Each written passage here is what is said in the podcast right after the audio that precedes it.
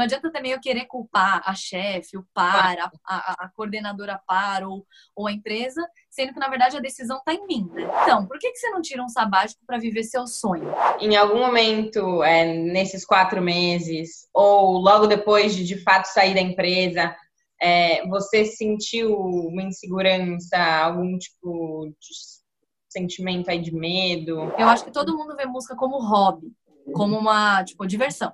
Uhum. Tipo, e o fato de você amar é quase como anular o fato de que é trabalho. Eu sei que você falou que, putz, eu fiz o brainstorming ali com a minha terapeuta e tal, mas como que foi indo, né? Você foi descobrindo que além de ser a cantora da banda Chocolate Quente, você podia aí ter outras outras possibilidades mesmo. Vale muito mais a pena você viver uma vida mais simples, sendo feliz todos os dias, do que viver uma vida com conforto e dinheiro, só que passando 335 dias esperando os 30 dias de férias.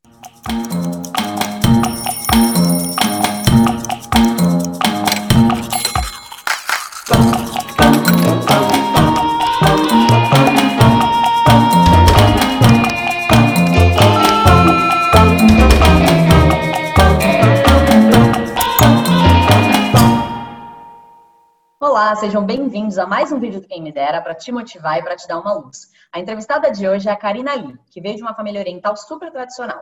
Mesmo sabendo que tinha talento para cantar, trabalhou durante 10 anos em multinacionais. Mas conheceu várias pessoas ao longo do caminho que a ajudaram a quebrar muitas barreiras, fazendo com que ela descobrisse um mundo de oportunidades no universo da música. Seja bem-vinda ao Quem Me Dera, Ká. Muito obrigada, meninas. Ká, muito obrigada também pela introdução. É um prazer dividir aqui um pouco da minha história com vocês. Oi, Ká, seja super bem-vinda. Tudo bom, Isa? Ótimo. Então vamos lá. Em uma frase, Ká, para a galera te conhecer, quem é você hoje? Bom, uma frase um pouco mais abrangente, mas é, eu sinto que eu sou compositora e intérprete da minha própria vida. Bom, Ká, já deu um spoiler aí que você trabalhou em multinacionais, mas o que, que exatamente você fazia, né, quando você tinha esse trabalho? Sim, bom, eu trabalhei sempre na área de marketing, né? Então, desde o começo até na última empresa pela qual eu passei, que foi a Unilever, trabalhava nessa parte de marketing de produto, né? Então, inclusive na Unilever trabalhei com grandes marcas do, do ramo de higiene e beleza. E aí eu fazia desde a construção de marca, né? Aquela parte de comunicação, que é um pouco mais do que as pessoas é, entendem até sobre marketing, né? Então, gerenciamento de campanhas, a parte digital mas também a parte de projetos de inovação, né? Então, trabalhei com bastante lançamento de produto assim, e ao mesmo tempo com a parte de gestão de negócio. Legal. E o que, que você faz hoje? Bom, hoje é bastante coisa. então, hoje eu tenho uma banda, né? Sou é, uma das fundadoras da banda, é uma banda que a gente é especializado em eventos e também sou a vocalista principal. Então, dentro de dona, realmente eu vejo como uma questão de empreendedorismo, né? De eu ser a empreendedora do meu próprio negócio, de tocar a banda mesmo como se fosse uma empresa. Aí, fora isso, eu também sou professora de canto e teoria musical hoje, então eu dou aulas particulares, né? E também faço consultoria de marketing para pequenas empresas, às vezes eu pego alguns freelancers em marketing mesmo, e sempre com alguns projetos novos, né? Rondando a minha cabeça ali, de marketing voltado para músicos. É, então, eu acho que realmente essa nova vida ela é bem populosa em termos de projetos diferentes, faces diferentes da Karina, vamos dizer assim, que eu nem sabia que existiam e que hoje eu vejo que existem. Legal, Kai. E qual é o nome dessa banda? Que estilo de música que vocês tocam? O nome da minha banda é Banda Chocolate Quente.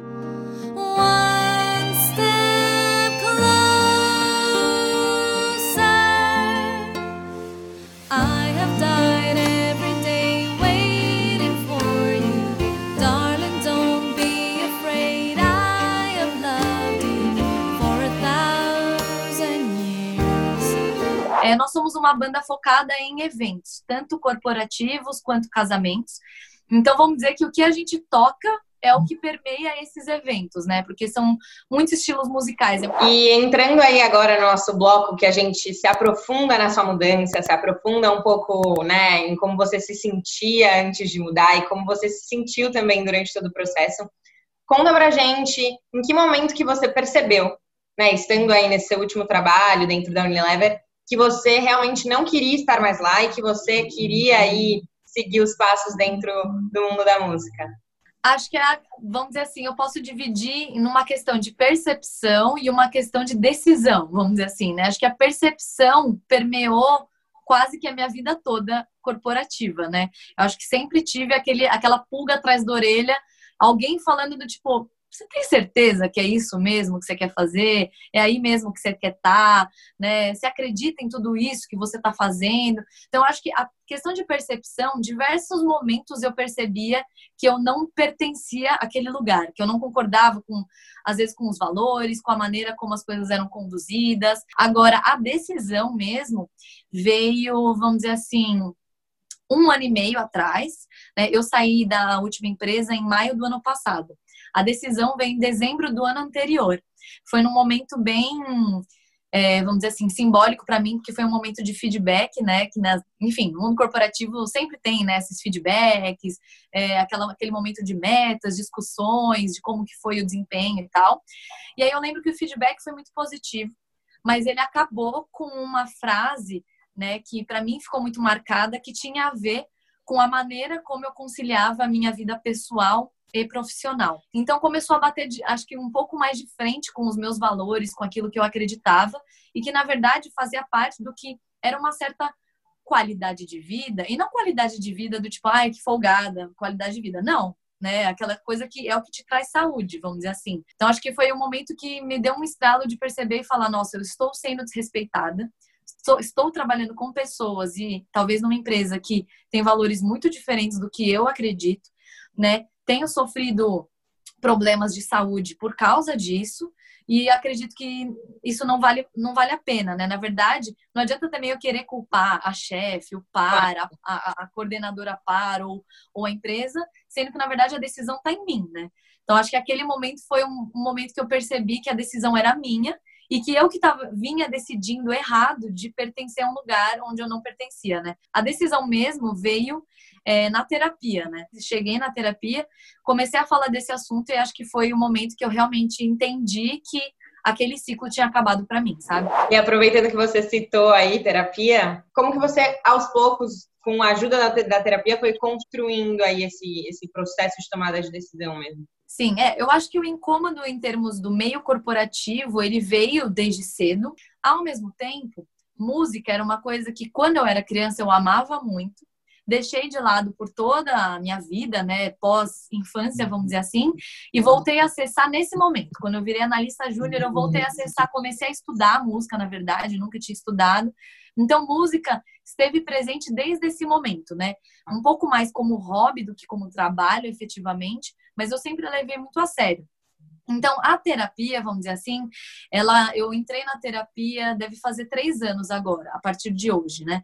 Então, acho que foi é um momento onde eu comecei a entender melhor por que, que eu estava ficando doente diversas vezes, né? Eu, eu tive algumas doenças e doenças bem diferentes uma da outra que não tinha nada a ver, assim. E que a terapia me ajudou a entender que, na verdade, era uma somatização de diversos fatores, né? O que talvez eu não, não concordasse, não me fizesse bem, né? Era uma coisa que é, minava a minha criatividade, minava minha, meu, minha voz mesmo, de diversas maneiras.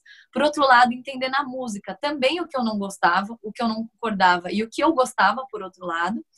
E ao mesmo tempo entender essa questão um pouco mais holística sobre mim, né?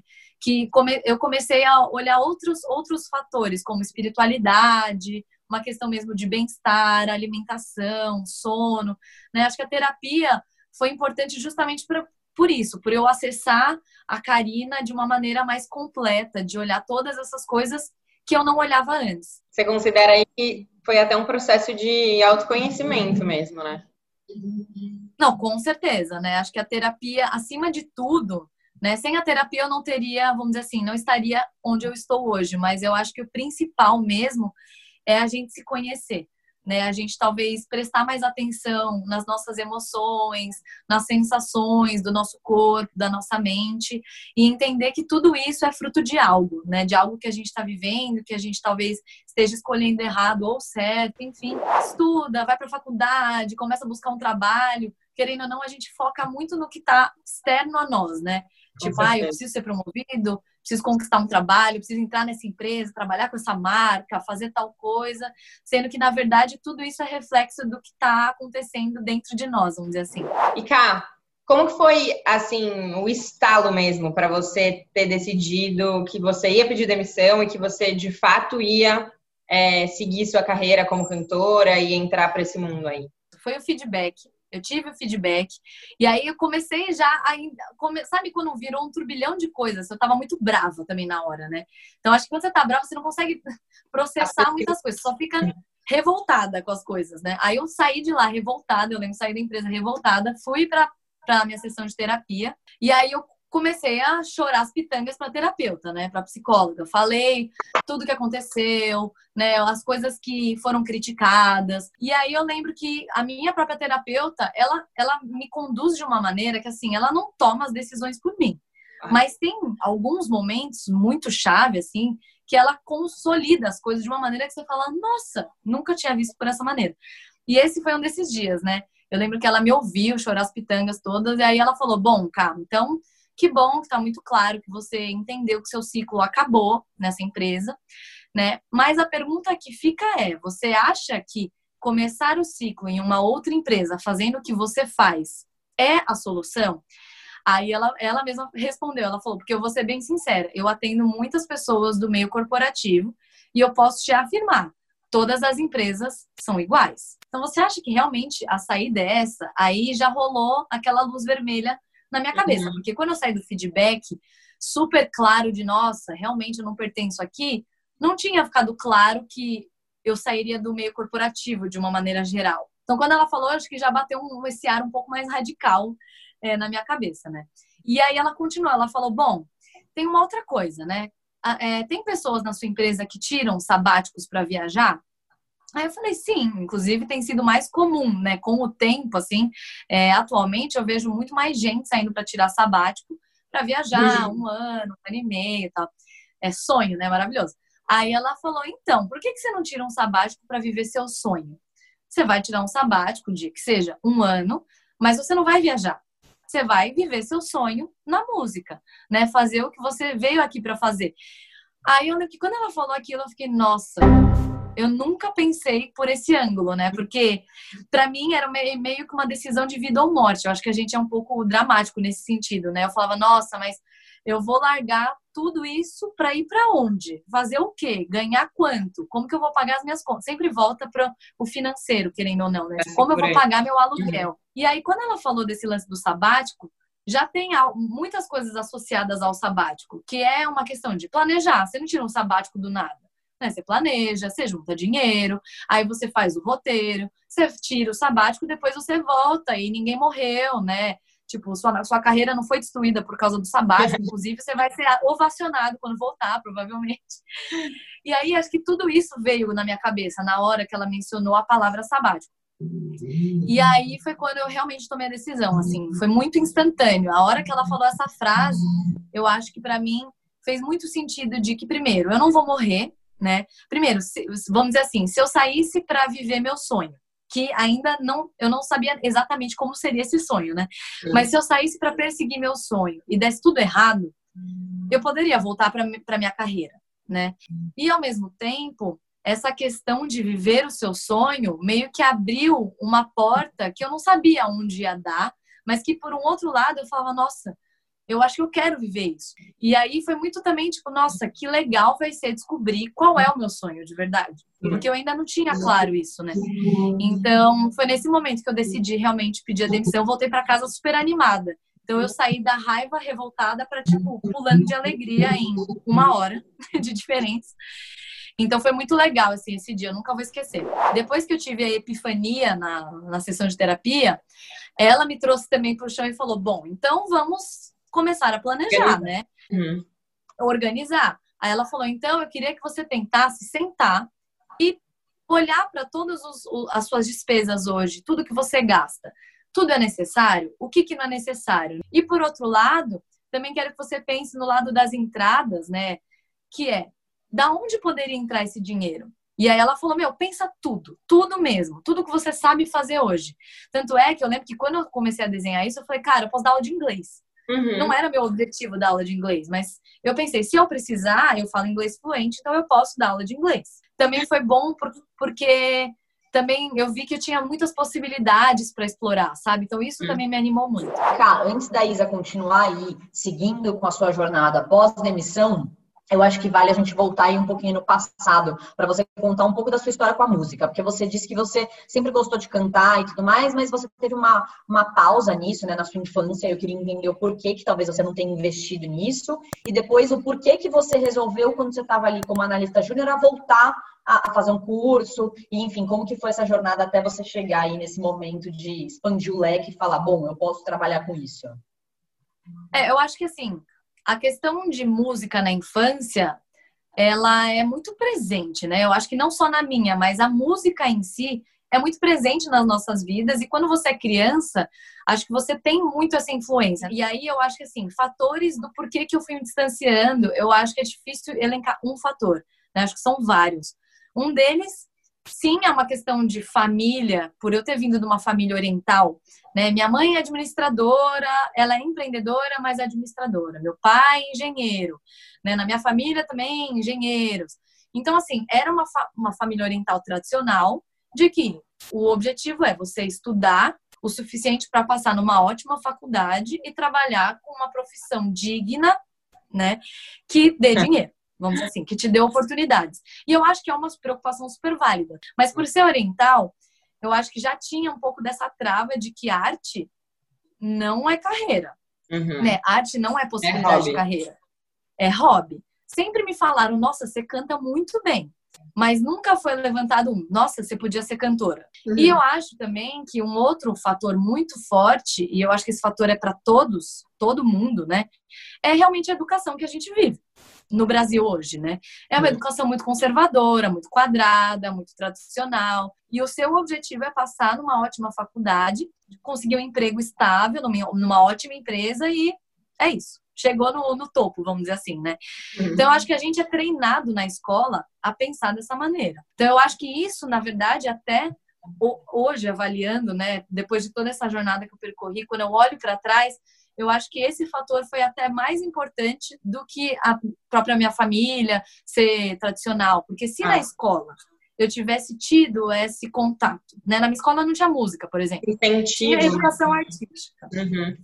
Se eu tivesse tido o contato e se a escola valorizasse a arte como uma possibilidade de carreira, talvez a história pudesse ter sido muito diferente. E aí, voltando um pouco para a parte né, da demissão mesmo, quanto tempo depois de, enfim, ter feito esse brainstorm com, essa, com a sua terapeuta, que você de fato foi lá e tomou e a decisão e teve coragem de pedir a demissão? Então, a decisão da demissão realmente foi no dia da minha sessão de terapia. Assim, eu voltei para casa decidida.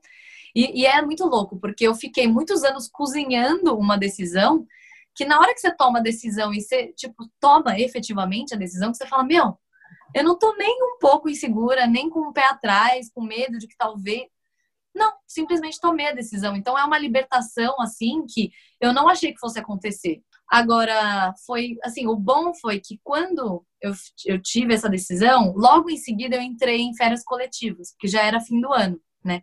Então eu lembro que, tipo, eu fui sair, né, ficar de férias, viajei. Então foi um processo que eu aproveitei, na verdade, sabe? Curti aquela decisão, aquele momento de epifania, de falar, nossa, você acredita que eu decidi? Tipo, eu decidi, gente. É isso que eu vou fazer. Eu nem sei o que eu vou fazer, mas tá decidido, entendeu? Uhum. Então, é, quando eu estava é, nessa, nesse momento das férias, eu fiquei mais pensando como o, o quanto tempo eu precisava para economizar um dinheiro que no meu planejamento seria necessário para eu poder viver bem uhum. por um tempo, tentando viver meu sonho, tipo esse sabático, né? Quanto eu precisaria economizar e quanto tempo eu precisaria para poder economizar. Uhum. E aí no fim eu cheguei à conclusão de que eu precisaria ficar quatro meses a mais, né? Uhum. Depois que eu tomei a decisão. Esse foi um momento meio assim, nossa meu Deus, agora que eu tomei a decisão, será que eu aguento ficar quatro uhum. meses? E muita gente, quando vai tomar essa decisão, fala que tem um pouco de receio aí, né, da reação da família, dos pais, enfim.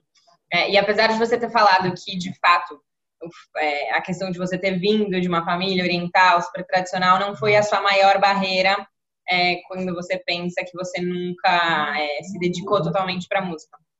Mas qual foi a reação deles aí quando você falou, olha, eu estou decidida e é isso que eu vou fazer? É, foi, foi bem interessante, porque assim, eu fiquei com um pouco de pé atrás para falar com a minha mãe, né, é, sobre esse tema, mas eu sentia que a minha mãe já esperava, vamos dizer assim, porque desde o momento que eu comecei a terapia, claramente eu já tinha mudado muito. Uhum. Né? Tipo, minha, meus pensamentos, meu modo de ver a vida, é, a minha relação com a minha saúde, né? Minha mãe, acho que ela, ela tinha presenciado todos os meus problemas de saúde nos últimos anos, assim, e ela viu como isso era causado por estresse. Então, eu sentia que ela já previa que isso aconteceria em algum momento, né? E uma das coisas que também eu sabia que ela sentia é porque o meu noivo, ele é músico né? E sempre foi músico, ele nunca foi outra coisa além de músico. Então, assim, sabe quando, quando sua mãe fala, ai, não vai com aquela má influência, porque, tipo, o, o lance do meu noivo, eu sabia que para minha mãe já era uma influência de que um dia Tranquilo, eu. Tranquilo, mãe, não vou. Só vou casar, mas tá de boa. Zero influência. É, tranquilo, a gente vai morar juntos, mas ele não me influencia em nada. Então, eu lembro que eu fui almoçar na casa da minha mãe esse dia, tava os meus irmãos também. E aí eu falei, olha, gente, preciso contar uma coisa, tipo, bem importante, tal, não sei o quê, pedi demissão da Unilever e decidi que eu vou seguir outra carreira. Tipo, eu vou mudar de vida, não vou mais voltar para multinacional, não não quero mais. E aí eu lembro que quando eu contei, minha mãe, minha mãe ficou muito feliz, assim. Ela falou, nossa, que bom, não acredito, ai, que bom, nossa, vai dar tudo certo, sabe? Assim, um otimismo que eu falei, caramba, nem esperava tudo isso, né? Então, minha mãe levou muito bem e meus irmãos, eu acho que eles achavam que eu era, tipo, uma heroína, assim, tipo, oh, meu Deus do céu. Eu nem vou denunciar, mas assim, o meu irmão, ele também trabalha no meu corporativo, né? Ele, ele é mais novo, ele é analista hoje, mas trabalha numa grande empresa, assim como eu, seguiu esses passos, vamos dizer assim. E então ele olhou e falava, nossa, sabe, do tipo, caramba, não acredito que você tomou essa coragem, porque eu acho que quando você entra nesse meio, você começa a perceber o quanto você realmente entra nele, né? Você vai, uhum. você não consegue mais ver saída. Chega uma hora que você é. fala, nossa, eu não sei mais. Eu acho que é isso, entendeu? Eu acho que todo mundo vê música como hobby, como uma, tipo, diversão. Uhum. Tipo, e o fato de você amar é quase como anular o fato de que é trabalho. Tipo assim, ah, você, mas, mas cantar é legal, mas cantar é divertido, então não é trabalho, né? E eu sinto que a minha família viu que, na verdade, eu tava conseguindo trabalhar de verdade, né? Então, uhum. levar a sério. Acho que o que eles perceberam é que eu não tô de férias. Na verdade, eu tô trabalhando, né? Cavando diversas oportunidades, atuando em, em várias, de várias maneiras, não só cantando e não só com a música. Então, hoje, assim, eu vivo uma vida confortável, no meu novo padrão né? No meu novo, na minha nova maneira de viver a vida, eu tô muito confortável, assim. Eu acho que eu tô bem, tô bem financeiramente, tô fazendo o que eu amo, tô trabalhando, tô saudável, que é o principal. Então eu acho que a minha família vê isso hoje. Então acho que foi uma maneira também das pessoas verem que não é, nunca é tarde, na verdade, né? A gente pode mudar o rumo da nossa vida quando a gente quiser. Em algum momento, é, nesses quatro meses, ou logo depois de de fato sair da empresa, é, você sentiu uma insegurança, algum tipo de sentimento aí de medo? Sim, é, em nenhum momento eu senti arrependimento, nenhum. Mas logo que eu saí, foi muito drástico, né? Porque assim, eu tava naquele ritmo de trabalho insano, saindo todo dia super tarde, trabalhando, fazendo um monte de coisa. Aí no dia que eu saí, no dia seguinte, foi tipo, tá, e agora, sabe? Por onde eu começo, o que eu faço, eu acordo que horas, eu faço o quê quando eu acordar? Esse começo foi mais difícil, de um misto de culpa. A culpa era do tipo assim, quatro e meia da tarde eu tô aqui vendo Netflix. A verdade é essa, entendeu? e, então, assim, no começo eu me senti um pouco culpada por uma questão de, de rotina, sabe? Porque a minha rotina era trabalhar o dia inteiro, sair cedo de casa e voltar tarde para casa. Uhum. E agora é, eu podia acordar mais tarde, não precisava pegar trânsito, fazia algumas coisas, algumas coisas do tipo objetivos, né? Corria atrás e tal, mas ainda é muito teórico, não é aquela coisa que você está trabalhando na prática para alguma coisa. Tipo, eu estava no mundo das ideias ainda, sabe? Pensando o que eu poderia fazer, anotando tal. Então, eu tinha muito momento ocioso, sabe? Eu parava para fazer o almoço, aí eu comia com calma, aí eu descansava um pouco, aí eu começava a estudar, eu estuda... voltei a estudar música meio que sozinha, porque eu falei, bom, se eu quero trabalhar com isso, preciso voltar a estudar. Você é aquela pessoa que a gente julga erroneamente por estar Exato. na academia três da tarde e fala, essa pessoa não trabalha? Mas isso é um, é um preconceito muito grande, né? Exatamente, porque eu lembro que assim, o primeiro mês foi muito drástico mesmo, porque eu ainda não estava fazendo muita coisa. Uhum. Então eu tinha muito momento ocioso. A partir do segundo e do terceiro mês, foi quando eu já tinha começado a fazer algumas coisas. E aí eu fui percebendo que os meus horários de trabalho, eles eram muito noturnos e muito fim de semana. Uhum. Então eu falava, bom, se é muito noturno e fim de semana, tudo que é coisa extra que eu preciso fazer, eu preciso fazer durante o dia. Então minha, minha rotina começou a inverter. E ao passo de que foram aparecendo as coisas, eu comecei a me arriscar mais, né? Já tinha trabalho mesmo, efetivamente acontecendo, fui me sentindo menos culpada, sabe? Uma coisa que me ajudou muito, na verdade, foi uma amiga minha que tinha passado por um processo similar ao meu. Ela trabalhava como planejamento em agência, também ficou tipo 10 anos nesse nesse ramo e pediu demissão para seguir um novo rumo que envolvia educação mas que não é que ela estava saindo para ser professora, ela estava dando aula na USP, inclusive na nossa faculdade, mas isso era uma das coisas. Ela queria tipo viver uma nova vida, assim como uhum. eu, não sair só para cantar, né? E ela mesma me falou, ela falou: "Cá, você não saiu ainda, mas já saiba. Os primeiros meses você vai se sentir culpada porque você está descansando, mas assim, valorize. Primeiro porque assim, nunca mais isso vai voltar. Porque depois que o trabalho realmente engatar e você entender uhum. né, o seu novo estilo de vida e tal, você não vai mais ter descanso. Então, aproveita para descansar agora. E entenda também que esses momentos de ócio que você está assistindo, lendo coisas e tal, isso tudo está contribuindo para o seu trabalho, que é artístico, uhum. né? Então, eu lembro que toda vez que eu me sentia culpada, eu voltava a pensar nela, assim, eu falava, não, uhum. a, a, ela me falou que é isso, então eu vou acreditar, sabe? E aproveitando que você falou da sua amiga, você teve alguma inspiração antes, durante o processo de, de mudança? Sim, com certeza. É, essa minha amiga, inclusive, o nome dela é Bárbara, ela foi uma inspiração, né, por estar tá vivendo algo similar. Então, ela foi uma inspiração e me ajudou de uma maneira bem prática, sabe? Porque como ela tinha acabado de passar por isso, ela me, ela compartilhava as coisas comigo. Ela falava, olha, você vai sentir tal coisa, mas não esquece disso. Uma outra inspiração bem forte é o meu noivo, né? Porque desde que eu conheci ele, ele é músico e ele tem várias oportunidades na música, mas ele trabalha com música. Uhum. E, uma da, e ele foi quebrando, vamos dizer assim, um paradigma que eu tinha na cabeça, que era que músico não consegue viver de música. Tipo, é impossível viver de música no Brasil, sabe? Na minha cabeça, eu tinha essa visão. Que eu olhava, porque assim, na realidade que eu vivia na música, até a minha decisão, era cantar, tocar em bar, né, boteco em São Paulo. E quando eu, mas quando eu olhava para o Douglas, que é o meu noivo, eu falava, gente, mas ele vive disso. Então, assim, que tem possibilidade, tem. E eu via que ele era muito feliz no que ele fazia, né? Ele estava sempre feliz. Eu até falava, gente, eu me irrito que você está sempre feliz, entendeu? Não é possível que alguém consegue estar tá feliz todos os dias, todas as horas. E uma outra inspiração, acho que por um outro lado, por um outro viés, é minha mãe, no sentido de meio que acreditar sabe?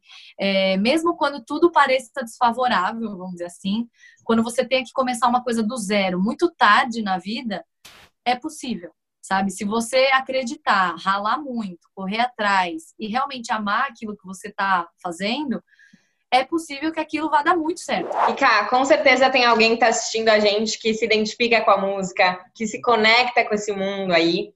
Então, eu queria que você contasse pra gente o passo a passo mesmo da sua mudança, bem detalhado.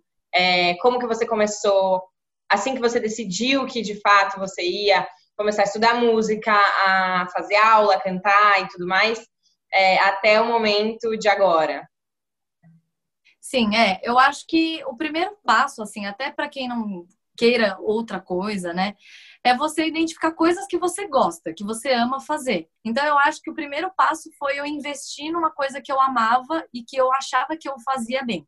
que era aprender música, aprender a cantar. Então eu comecei a fazer esse curso de canto popular, é, ainda quando eu era analista, então faz tempo, comecei a estudar música. E aí eu terminei esse curso e fui emendando outros cursos em música. Então, estudei também um curso de linguagem, estética musical, continuei fazendo aulas particulares de canto, comecei a fazer aula particular de violão, é, comecei a fazer aula particular de piano, que eu fui tipo assim, meio que por hobby, eu fui estudando e tendo acesso a outras coisas que estavam uhum. é, em torno dessa, dessa minha paixão, que era a música, né? O fato de eu ter tido outras bandas antes da minha banda atual também me ajudou. É, e foram bandas muito cruciais para eu também bater muito a cabeça na parede, sabe? De entender o que não é legal, como, como é, eu não gosto de tocar uma banda, como eu gosto de tocar uma banda, como que a banda pode ser um negócio ou não, né? Como que você aprende a conviver com membros de uma banda que ninguém é seu funcionário né? É, um outro ponto foi realmente observar as coisas que aconteceram na minha vida, né? Que eu acho que veio através da terapia, de entender melhor e tipo processar melhor as informações, porque eu vivia muito nesse piloto automático, sabe? Ah, vai vivendo, vai vivendo e vai dar certo alguma hora.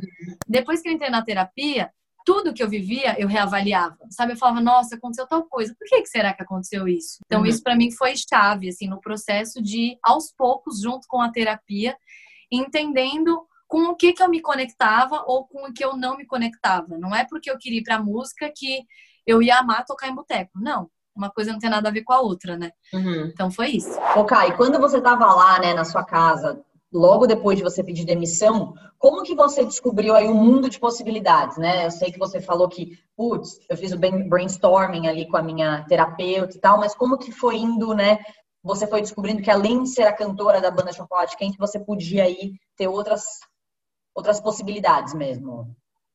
Sim. É, eu acho que foi muito na tentativa e erro, sabe? Então, a, a, na verdade, a primeira dica que eu tenho é tente. Só tente. Um dos mantras que eu comecei a seguir desde que eu saí mesmo da, desse mundo é tentar, mesmo que pode possa dar errado, né? Então, a primeira coisa, na verdade, foi eu sair e pensar nessas coisas que eu gostava de fazer. Eu falava, tá, eu gosto de cantar. O que, eu posso fazer com cantar? Ah, eu posso, sei lá, cantar na minha banda, eu posso cantar como freelancer em outras bandas. Ao mesmo tempo, eu falava, será que dá aula de canto? Tipo, eu não sei se eu sei canto o suficiente para dar aula para alguém, mas eu vou anotar, né? Anotei. Mesma coisa do marketing. Gostava de fazer marketing. Eu posso fazer marketing para minha banda, ou eu posso fazer uns freelas, né? Posso oferecer consultoria de marketing para amigos ou amigas, empresas de amigos, né, que eu conheço. E aí meio que colocar aquela estrelinha, sabe? Tá bom. Então, de todas essas possibilidades, quais são aquelas que eu mais realmente brilha meus olhos de fazer? Ah, então eu acho que cantar com a minha banda, fazer marketing da minha própria banda. Às vezes, eu acho que eu talvez possa dar aula um dia. Então, colocar aquelas estrelas e pensar como que eu vou chegar naquilo, né? E uma outra coisa que a minha terapeuta, gente, é sou fã da minha terapeuta, né? Claramente. Ela me falou uma coisa que também fez muito sentido. Ela falou, cá, quando você começou a trabalhar em marketing, você não começou manjando tudo, né? Você não começou fazendo tudo que você faz hoje. Você começou como estagiária e aí aos poucos você foi aprendendo, foi melhorando até chegar no que você chegou hoje. Você não precisa ser PhD em música para poder ensinar alguma coisa para alguém. Você pode ensinar o que você sabe. E aí depois você, você vai aprendendo e vai melhorando e vai ensinando mais coisas, né? É que nem um estágio, você vai aprendendo e vai melhorando. Aí quando você vira analista, você até ajuda o estagiário e assim por diante. Então, é, foi meio que isso, assim, eu acho que além do testar e não ter medo de testar, é também acreditar na gente. Porque eu acho que apesar de parecer meio da boca para fora, a gente não acredita muito no nosso potencial. A gente se duvida muito, a gente se cobra muito. Então, eu decidi que eu vou co cobrar menos de mim, sabe? Acreditar que eu posso fazer e que não vai sair perfeito, mas que se eu fizer muitas vezes, repetir e tentar melhorar, um dia talvez saia perto do perfeito. A terceira dica, eu acho que é contar com a ajuda de amigos e familiares. Porque quando eu saí, eu achava que pedir ajuda para alguém ou contar com a ajuda de alguém era tipo fraqueza, sabe? Nossa, eu só vou pedir ajuda se eu tiver na lama. E na verdade, eu sinto que nesse meio empreendedor, barra autônomo, barra tipo com, é, criativo, vamos dizer assim, é, a gente compartilha muita coisa, sabe? A gente troca muita coisa. Inclusive, hoje, é, eu faço escambo de coisas. Eu não vendo tudo, tipo assim, eu não, eu não presto, eu não dou aula só cobrando. Eu uhum. troco aula. Eu troco aula com outras professoras de outras coisas, né? Tem, tem vezes, teve vários alunos que eu ensinei de graça. Porque eu falava, não, eu acho que vai ser legal, eu vou te ensinar, nem vou cobrar. Então, eu acho que também teve um pouco dessa, desse momento de pedir ajuda para amigos e familiares e, ao mesmo tempo, quebrar um pouco esse modelo capitalista, sabe?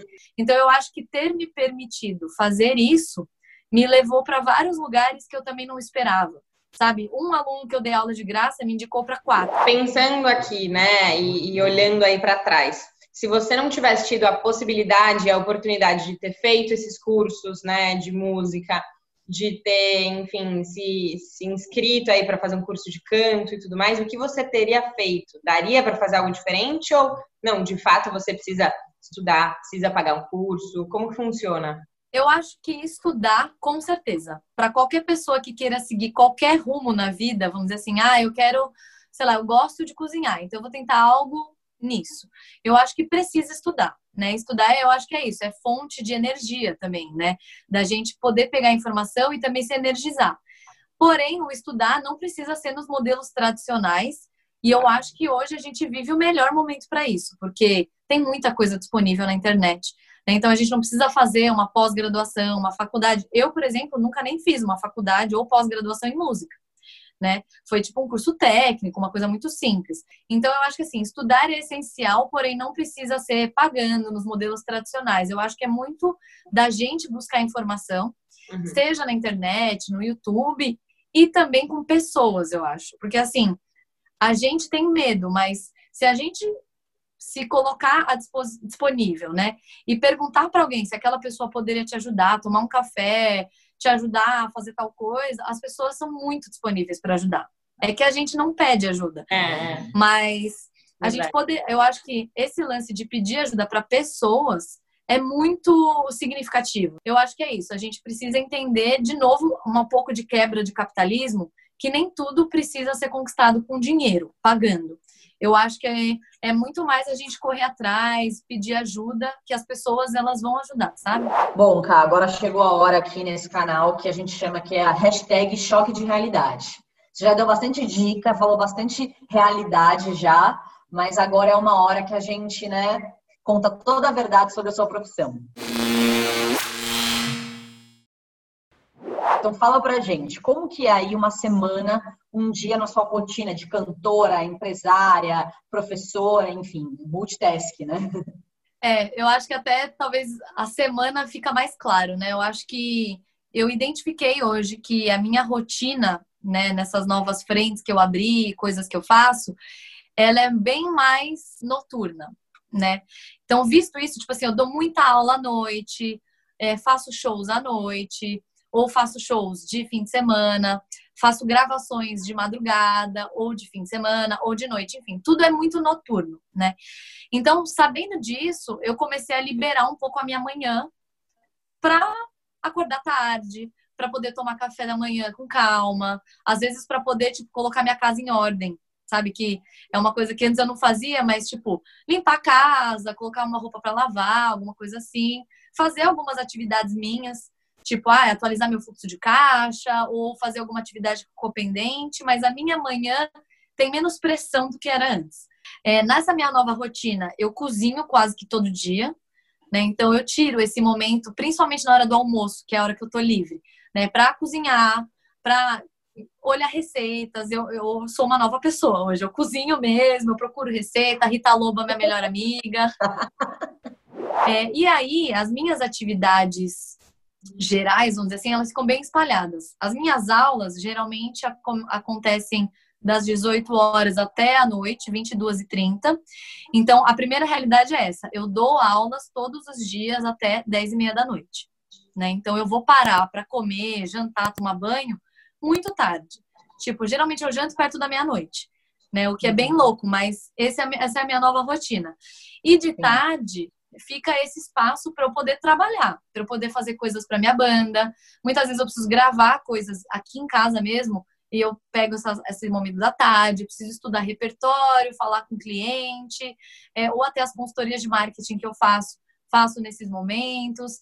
Então, a minha tarde, ela é muito focada nesse trabalho meio que amplo. Então, uma coisa que veio muito nessa nova realidade é uma troca de tarefas muito intensa.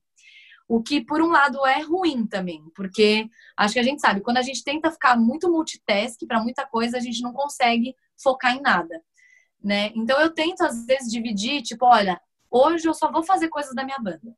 Amanhã eu pego a consultoria, fico mais tempo nela, aí é, as aulas eu tento programar hoje, as aulas de pelo menos uns três dias, para não ter que todo dia ficar programando aula. Né? Então, isso eu fui aprendendo também, porque uma coisa que me estressava um pouco uhum. era essa mudança muito constante de atividades diferentes. E o fim de semana eu trabalho bastante, assim. Agora na pandemia menos, né? Porque a gente tá meio parado em termos de eventos, casamentos e tal, a gente não tem feito. Mas de fim de semana, às vezes, tem live que tem que fazer. E a live que é, todo mundo assiste ali no domingão à tarde começou a ser montada no sábado, né? É, vocês que estão produzindo esse canal sabem, tipo, apesar das coisas parecerem muito instantâneas, tem um preparo muito intenso, né? Tipo, ensaio, passagem de som, montagem de equipamentos, limpeza. Eu acho que é isso. A rotina é bem mais intensa porque tem muito menos descanso fixo, sabe? Uhum. É, mas essa é uma semana da minha vida hoje. E o que, que você mais gosta e o que, que você menos gosta nessa rotina? Bom, então o que eu mais gosto na minha vida hoje é o equilíbrio mesmo. Então, vamos dizer assim, o equilíbrio corpo, mente, espírito, tudo, né? Então, eu acho que eu consigo comer melhor, dormir melhor, é, ter uma rotina, vamos dizer assim, é, mais prazerosa, né? Então, querendo ou não, eu me sinto bem a maior parte da semana, a maior parte do dia, eu consigo fazer os meus exercícios, né? Ou qualquer outra atividade extra que eu tenha, terapia, ou alguma aula de música que eu faça. Então, hoje, vamos dizer assim, como eu controlo a minha agenda, eu consigo equilibrar o que eu acho que está desequilibrado. Né? Porque é natural que às vezes a gente vai se desequilibrando, né? Vai aparecendo coisa, a gente não fala não, aí quando a gente viu, desequilibrou de novo. Mas está na nossa mão equilibrar. Então, acho que um lance é essa autonomia, né, essa liberdade da gente poder controlar a nossa agenda, e o outro é o reflexo disso, que é um equilíbrio muito maior de vida, né, qualidade mesmo de vida. A coisa que eu menos gosto é, é vamos dizer assim, uma pressão constante que a gente mesmo põe em nós mesmos, né? Acho que agora é diferente, não tem mais aquela pressão de, nossa, tem uma reunião importante, ou minha chefe pediu tal coisa na hora do almoço, eu vou ter que voltar para entregar. Mas a minha pressão hoje é que eu não consigo desligar minha cabeça, vamos dizer assim. Eu não consigo. Tipo, eu tô no fim de semana fazendo qualquer coisa que seja. Do nada me aparece uma, nossa, a gente podia fazer tal coisa porque eu acho que pode surtir esse efeito. E aí é legal, é, mas quando você vê, você não para. Tipo, o cérebro ele não descansa em nenhum momento. É, de fim de semana está trabalhando, de dia de semana está trabalhando. Mesmo quando você não está trabalhando, a sua cabeça está trabalhando, sabe? Porque como as, as iniciativas são suas, o negócio é seu e os resultados são fruto de tudo isso, meio que a gente não para de pensar em nenhum momento sobre como melhorar, como fazer diferente. É, eu acho que isso tem a ver com a vida do autônomo, mas também tem a ver com o meu perfil. Kai, pensando aí financeiramente, né? Você trouxe bastante ao longo da, da, da nossa entrevista que você é, mudou o seu padrão de vida, o jeito né, de você entender o capitalismo. Hoje você ganha mais do que antes, né? Do que você estava ganhando em empresa. E se não, essa, essa mudança ainda assim valeu a pena para você? Então, hoje eu não ganho é, a mesma coisa que eu ganhava, nem mais, eu ganho menos. É, um no bruto mesmo, ou até considerando porque a gente não tem mais benefícios, né? A gente que paga nosso próprio plano de saúde, por exemplo, então eu ganho menos. Hoje eu acho que eu ganho cerca de 80% do que eu ganhava há um ano atrás, mas que para mim já é assim, maravilhoso, de verdade. Primeiro, eu não, não, tinha nem esse objetivo, né? Acho que a hora que eu tomei a decisão, eu falava, gente, eu não tenho o objetivo de ganhar a mesma coisa, porque eu não, eu não preciso desse dinheiro, né? Vivendo, é, tendo essa visão de vida mais minimalista, de que tem muitas outras coisas para a gente valorizar, eu não acho que eu preciso voltar a ganhar a mesma coisa de antes. Mas hoje eu ganho 80% desse dinheiro e eu vivo muito bem, assim, super confortável, sobra dinheiro todo mês para poder economizar e fazer outros planos, né, com esse dinheiro. Então, eu acho que nesse sentido eu estou bem feliz, assim, mesmo não ganhando a mesma coisa ou mais, de que 80% para mim já era mais do que eu gostaria, vamos Imaginaria. dizer assim. Uhum. Tá, então assim, estamos chegando aqui no final da entrevista, então eu queria que você desse uma dica para quem está aí no sofá, não está se mexendo, mas quer mudar de vida. O que, que você falaria para essas pessoas? A minha dica é a mesma dica da minha terapeuta. Nunca é tarde para viver seu sonho e você pode tirar um sabático para viver seu sonho, né? Se você está com medo de tomar uma decisão radical, eu acho que não precisa considerar isso como uma decisão radical. Né? Você pode considerar como um momento que você vai tirar um sabático para viver seu sonho ou para descobrir seu sonho, na verdade, porque eu também não sabia qual seria esse sonho.